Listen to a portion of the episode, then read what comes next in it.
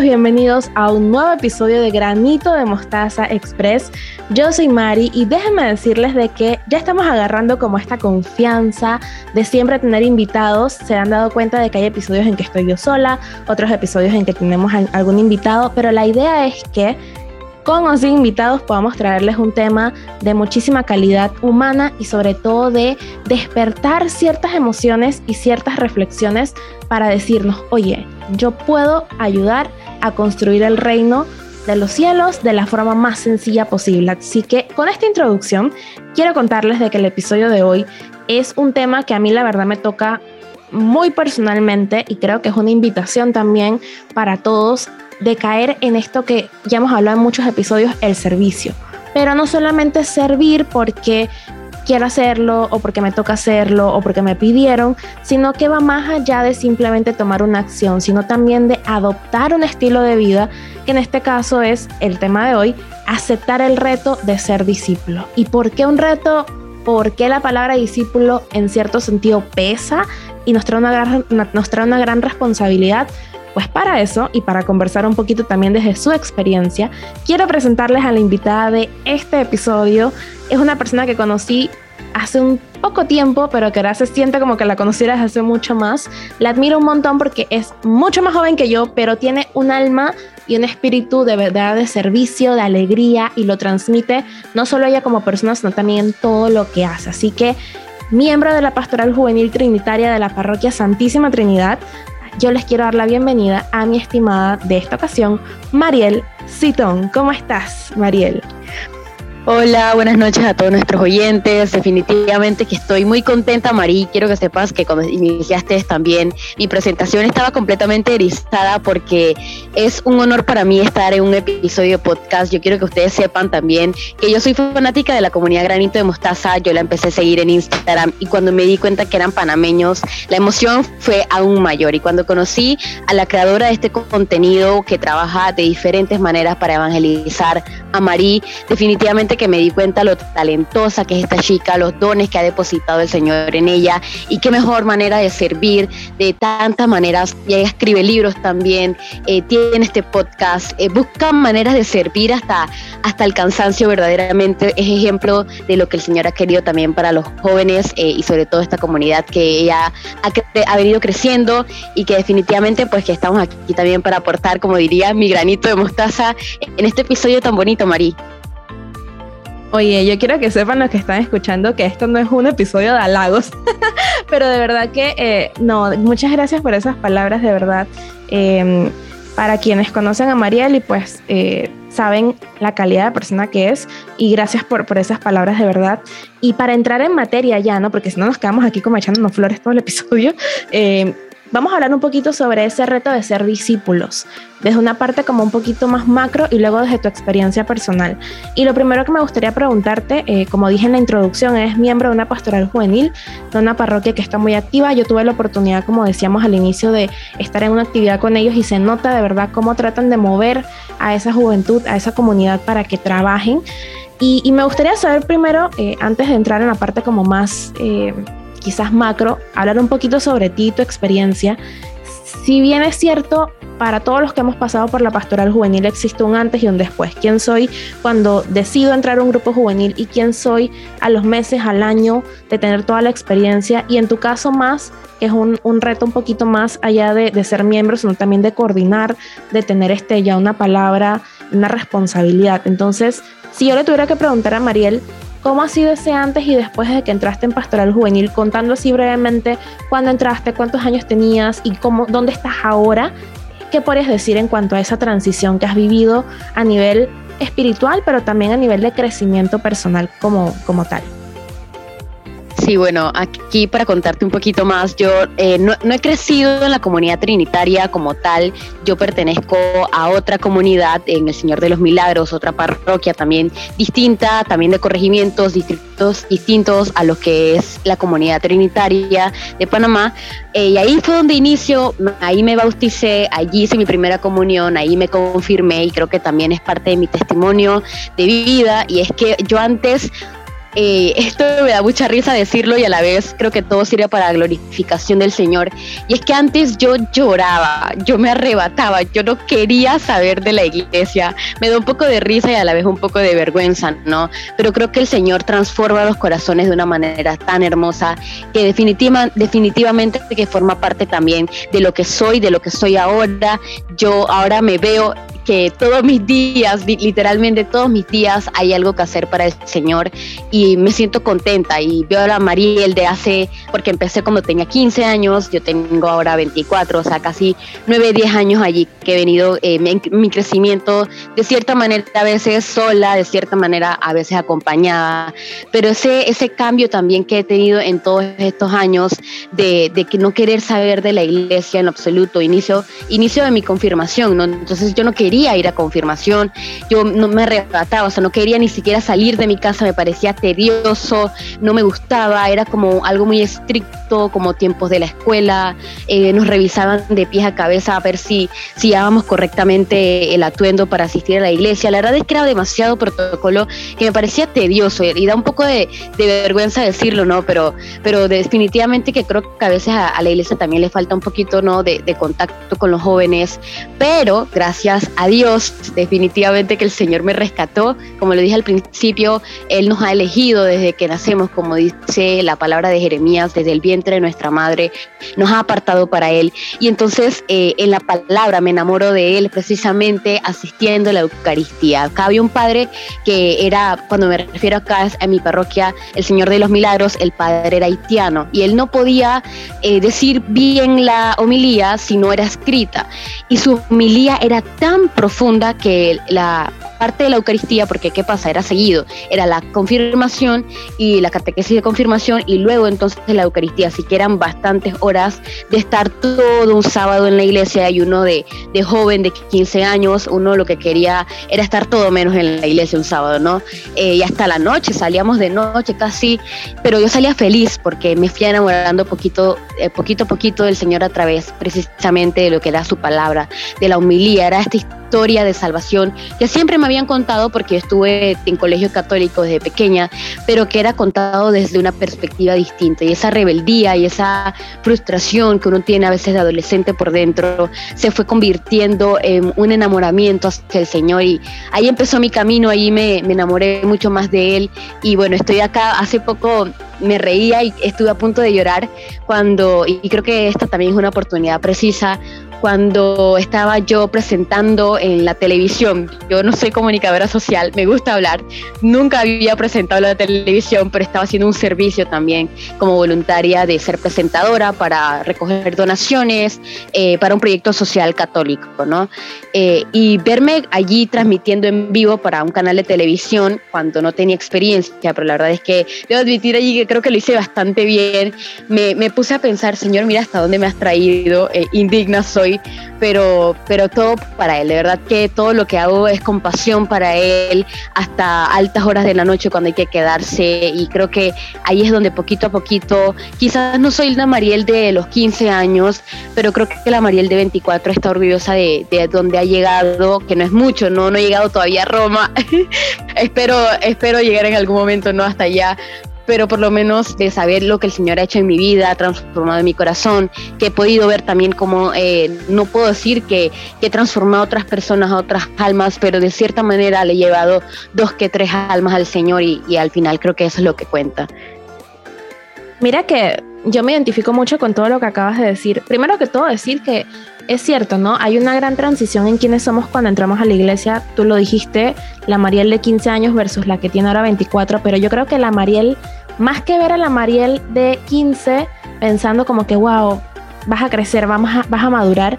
Yo creo que la Mariela de 24 también tiene mucho que agradecerle a la de 15 y así lo digo con todos nosotros, porque aunque somos ahora una versión más madura, yo te escuchaba, yo decía, yo era exactamente igual, yo en confirmación cero, nada que ver, o sea, yo fui por mera costumbre tradicional de mi casa, de mi familia, eh, incluso lo cuento rapidito, yo entré a confirmación, hice, hice mis dos años de confirmación cuando tenía 17, 18 años eh, terminé confirmación, no quise saber nada de la iglesia por dos años porque pasaron varias cosas que yo decía, no, que así como que qué tedioso, qué pereza.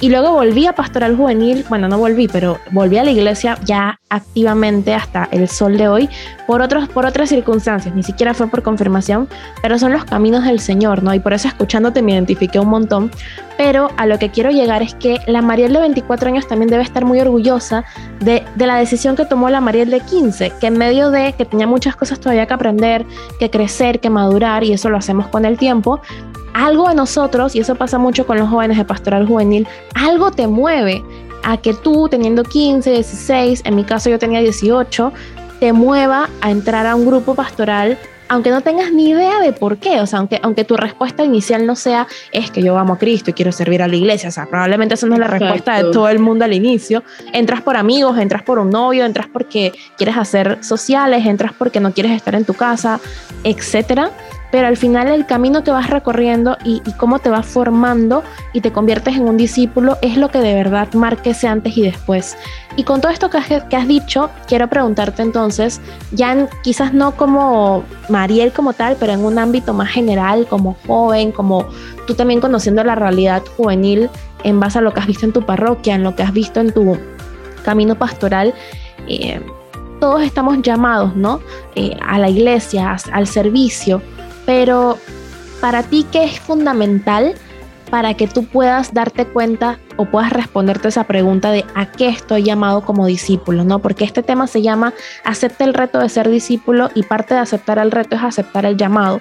Pero muchas veces te preguntas como que, ok, pero ¿a qué estoy llamado? A servir, sí, pero ¿desde dónde? ¿Cómo? Eh, ¿Bajo qué don? O sea, ¿bajo qué criterio? ¿Cómo? Eh, en tu caso, eh, pero más que, más que contar tu experiencia personal, dinos más o menos cuál es el concepto que tú tienes de cómo podemos nosotros atender ese llamado o percibir ese llamado. O sea, cómo podemos hacer para, en lugar de cerrarnos y estar ahí como que luchen para decirnos qué hacer o cuál es nuestro llamado, cómo uno puede tener un corazón dispuesto para poder escuchar, entender y aceptar ese llamado a ser discípulo. Sí, yo creo que es fundamental que uno tenga, eh, bueno, en este enamoramiento con el Señor, ¿no? Que uno pueda sentirlo dentro de su corazón verdaderamente. Y ahora tú me dirás, es cómo lo sientes, María, porque esto, y creo que esto va un poquito más allá de la teología, del querigma, de aquellos primeros pasos cuando uno se va enamorando del Señor. Pero creo que, y, y los invito a que hagan el ejercicio de ponerse a meditar desde qué momento uno ha sentido ese, ese primer encuentro con Jesús. Yo creo que, y cuando terminabas de contar tu testimonio, que también es muy parecido al mío, yo decía, es que Jesús te atrapa. Y creo que uno se va, uno se va dando cuenta diariamente de las maneras como el Señor eh, va buscando tocar la puerta de tu corazón. Yo creo que hay muchas cosas que no, soy, no son coincidencias, que no pueden ser coincidencia. Cuando yo estaba eh, aquella etapa primerita de enamoramiento con el Señor, yo sentía mucho y bueno, ahora estoy en un proceso de que no siento nada. Esto, ambas cosas son buenas, ¿no? Siempre, siempre, siempre recordaré cuando en una, conversación unos catequistas mencionaban, es que la Iglesia Católica no se puede basar solamente en sentimientos, porque no, no podría ser así. Y bueno, ellos empezaron a hablar un poco más de teología.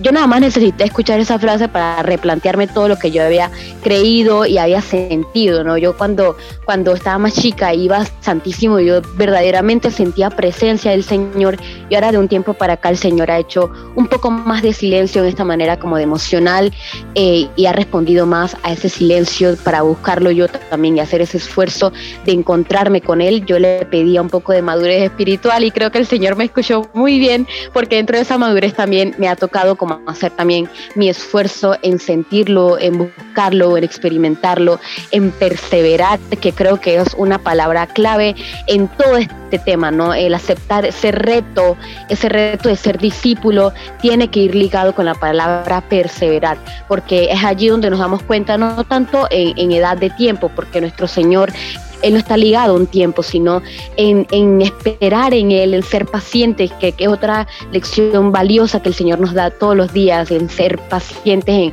en, buscarlo, en, cultivarlo dentro de nuestros corazones, en ser obedientes a Él, en escuchar su voz y, cierro con esta partecita. Cuando yo estaba eh, preparando un poco este tema, eh, sentía, Marí, un, esto, esto para algunas personas puede ser un poco incrédulo, ¿no? Y, es totalmente aceptable, ¿no? Pero sentía un fuego inexplicable de, creo que, quiero creer que es del Espíritu Santo, ¿no? Que me da una confirmación precisamente cuando estudiaba el ser llamados y para el Señor, ¿no? Eh, un fuego que estaba en mi pecho, eh, muy cerca del corazón. Puede, puede ser eso, puede ser cualquier otra cosa, pero lo sentía como una confirmación de que estamos hechos para Él y como decía San Agustín, nuestro corazón estará inquieto hasta que no nos encontremos con el amor de los amores. Creo que en esta en esta sociedad que como dice Bad Bunny por allí muy famosa esta frase, una de sus canciones, eh, la vida va como Verstappen en Fórmula 1, va a 200 kilómetros por hora, ¿no? Y es muy importante que nosotros en esta, en esta vida que va tan acelerada podamos tener ese encuentro de corazón con nuestro Señor, esa introspección con nosotros mismos para encontrarlo, porque el Señor está también de otras maneras nuestra, nuestros hermanos, en una sonrisa, en un abrazo, en el sol que nace todas las mañanas, en los astros de la luna, las estrellas, pero sobre todo está dentro de nuestro corazón. Entonces, eh, para mí el primer llamado es ese, en perseverar, en buscarlo incesantemente. Mira que cuando te escucho, de verdad que conecto con algo que escuché una vez de un predicador en, en una hora santa de mi parroquia, que él decía, hay mucha gente que cree en Dios, eh, y, dicen creer, pero hay poca gente que lo siente, que de verdad cuando escucha al Señor, cuando atiende su llamado, cuando medita su palabra, no solamente dice, ok, el Señor me está diciendo que haga esto, esto y esto, o que sea así, así, así, sino que de verdad tú sientes que ese llamado va directamente para ti, aunque sabemos que es un llamado universal. Y lo que acabas de decir de que tenemos que tener una disposición de escucha atenta, eh, me hace mucho clic con el hecho de que para ser discípulos, sí, el servicio es, es, es, como esa parte de acción, ¿no? Pero, y esta palabra eh, es más, más, es una palabra más así como de, de música, que de eso yo no sé nada, pero la escuché una vez y se me quedó.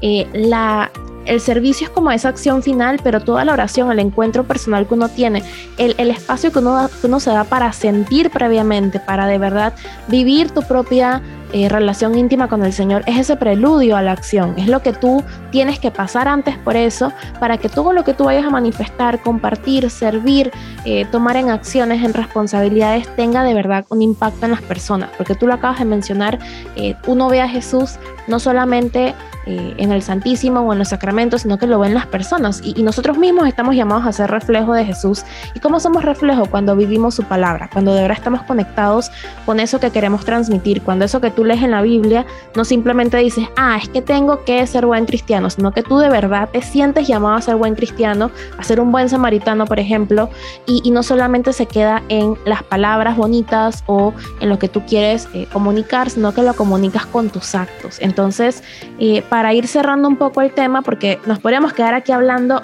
Uf, si se dieron cuenta, este, me da mucha risa y lo voy a decir a confesión, me mata de la risa porque todos estos episodios se programan obviamente, no son así a lo improvisado. Y Mariel tenía como una semana diciéndome, no, que los nervios, que no sé qué, que no sé qué voy a decir, que nada. Y la verdad es que es cero.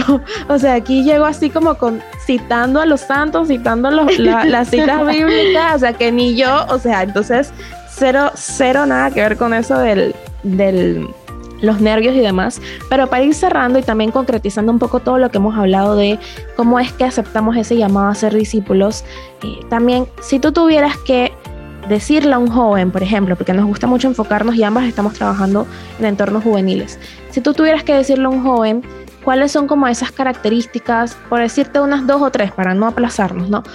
Que debe tener un discípulo, pero no como a nivel de requisitos, como que tú tienes que ser así y así, sino que cuáles son esas cualidades que uno debe trabajar que cuando se trata de trabajar todos podemos hacerlo, no se trata de que si lo tienes el don o no, sino es que si cantas o no cantas, sino que todos podemos ser buenas personas, todos podemos ser eh, amables, empáticos, eh, generosos, etc. ¿Cuáles serían como esas tres cosas de tu experiencia que tú consideras que han sido puntos claves para que tu discipulado eh, haya rendido muchos frutos y te haya motivado, como tú dices, ¿no? Como pasaste de, de prácticamente llorar y decir, no quiero pisar el templo, a que ahora sea tu estilo de vida, te, te haga feliz, te sientas al contrario mal si no vas un domingo a misa o si te saltas una reunión o no asistes a un evento. ¿cuáles serían como esos dos o tres puntos claves para que de verdad un joven atienda ese llamado y se convierta con el tiempo en un verdadero discípulo que ya lo vive, lo siente y por eso lo quiere transmitir a los demás? Sí, bueno, yo creo que en esta todavía voy a citar otra palabra que me ha ayudado mucho últimamente, ¿no? Cuando se juntan muchas cosas en la vida, que si el trabajo, que si los problemas, que si problemas económicos, eh, también esta indecisión, es que este tema está muy bueno, Mari, de verdad está como para una parte 2, porque aceptar el reto de ser, definitivamente, definitivamente, porque aceptar el reto de ser discípulo, Jesús se los propuso a aquellos 12 primeros hace 2022 años atrás, pero nos los propone todos los días todavía, ¿no? Y voy a tomar eh, para empezar esta, esta frase de, de Isaías 41:10, y es que el Señor nos sostiene con su diestra victoriosa, pero primero nos pide a que nos esforcemos y seamos verdaderos valientes. Y creo que empezaré con, ese primer punto, el ser valiente ahora en decir, yo soy cristiano y estoy dispuesto a apartarme, a estar un paso al frente, un paso atrás, cuando sea necesario, porque estas acciones no van con mis principios y lo he visto a veces ciertamente lastimosamente en la iglesia eh, sobre todo en la iglesia joven, ¿no? Estos pastorales juveniles que están en constante. Eh, yo creo que este, el mal también está muy presente en las pastorales juveniles a veces de querernos desviar, de querer hacernos estas preguntas. No sé si te ha pasado de querer preguntarte internamente, ¿estoy haciendo correcto en vivir para, para Dios, en apartar todos mis fines de semana para Dios, cuando por el contrario mis amigos van en una sociedad que, que salen a fiestas, que no está mal, definitivamente no está mal, pero que de cierta manera a veces no, no se comparten todos aquellos puntos con lo que el Señor nos ha llamado, ¿no? Que es pasar por esta puerta estrecha, de negarnos a nosotros mismos, de negar el tiempo que queremos para nosotros y por el contrario, darnos al Señor, ¿no? De decir, eh, y muchos comentarios, y esto no es algo mío, sino que lo escucho constantemente en la pastoral, ¿por qué vas de nuevo a la iglesia? ¿O por qué no te mudas ya? Mejor llévate tu colchón, este va a ser, mon esta va a ser monja, este va a ser padre. Y joven, tú que me estás escuchando, definitivamente que eres un valiente en apostar por el Señor. Yo siempre lo diré, mientras tú apuestes todas las fichas de tu juventud al proyecto del Señor, ya serás victorioso. Y soy la primera que, que recibo también la palabra. Yo estoy evangelizándome primerita a mí, ¿no? Es el ser valiente en decir, yo creo en el Señor, no me da pena postearlo en mis redes sociales, no me da pena ser un ejemplo, porque es el segundo punto, ejemplo, testimonio, empezar por allí, o sea, de empezar por nosotros, los líderes de las comunidades juveniles. Lastimosamente también he escuchado muchos comentarios de quizás ellos no dan el ejemplo, son los primeros que están predicando esto, esto y lo otro, háganlo, pero esos líderes no son los primeros que, que dan el ejemplo. Y los invito a que a ser valientes pero dando el testimonio, dando el ejemplo, eh, de, cierta manera también los llevará a ser testigos de la transformación de la vida de otros, ¿no?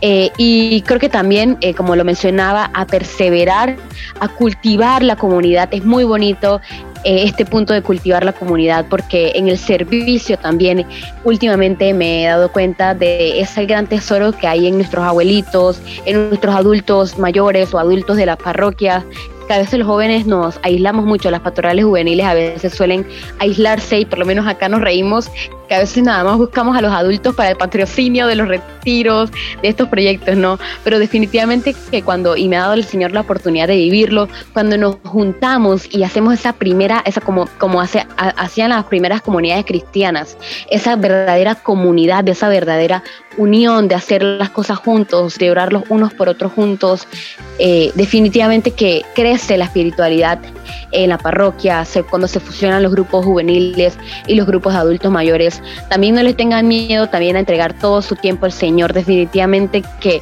es un sacrificio, sí, entregar cansancio, tiempo, dinero, eh, pero darse en ser servicio a la iglesia siempre tendrá sus frutos, quizás no eh, materiales, quizás en un tiempo o quizás en el cielo, como, como siempre lo diré, las bendiciones no, el Señor no es como un mago de la lámpara que frotamos y que de una vez va a salir a cumplir nuestros deseos, o que si le decimos, Señor, yo trabajo tres retiros por ti o hago estos tres voluntariados, estos tres servicios, pero tú me das esto a cambio.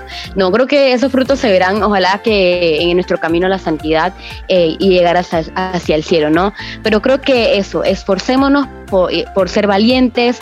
Eh, hay una palabra de Juan, y disculpa que, quizás estemos cortos de tiempo, pero hay una palabra de Juan que el Señor me, me, puso, y es que, ¿qué es ser discípulo? Y se animo que las busquen. Es Juan 8, del 30 al 37, dice Jesús, que ser discípulos es ser hijos de la verdad. Manténganse allí pegados a la verdad porque el que vive en el pecado será esclavo del pecado, como lo dice la palabra, pero somos verdaderos discípulos de Jesús si perseveramos en su palabra y ahí conoceremos a la verdad porque como Él nos los ha dicho, la verdad nos hará libres y Él es la verdad y Él ya de cierta manera nos ha hecho libres. Así que forcémonos por quedarnos allí junto a la verdad, junto a lo claro, en la claridad está también, en esa luz está nuestro Señor y, y todo lo que nos ha dictado en su palabra.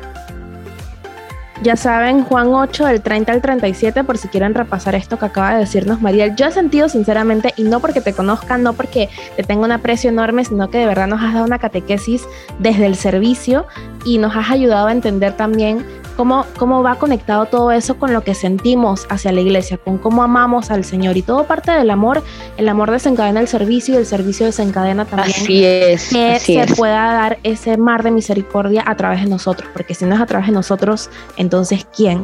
Entonces, eh, con esta reflexión, de verdad que mil gracias, eh, Mariel, por el espacio, por, por tu... Gracias, gracias a ustedes, los oyentes por, por tu energía, por, por aceptar esta invitación. De verdad que tiene que haber una segunda parte con otros temas, con otros detalles, con todas tus, tus quotes de referencia que me encantaron.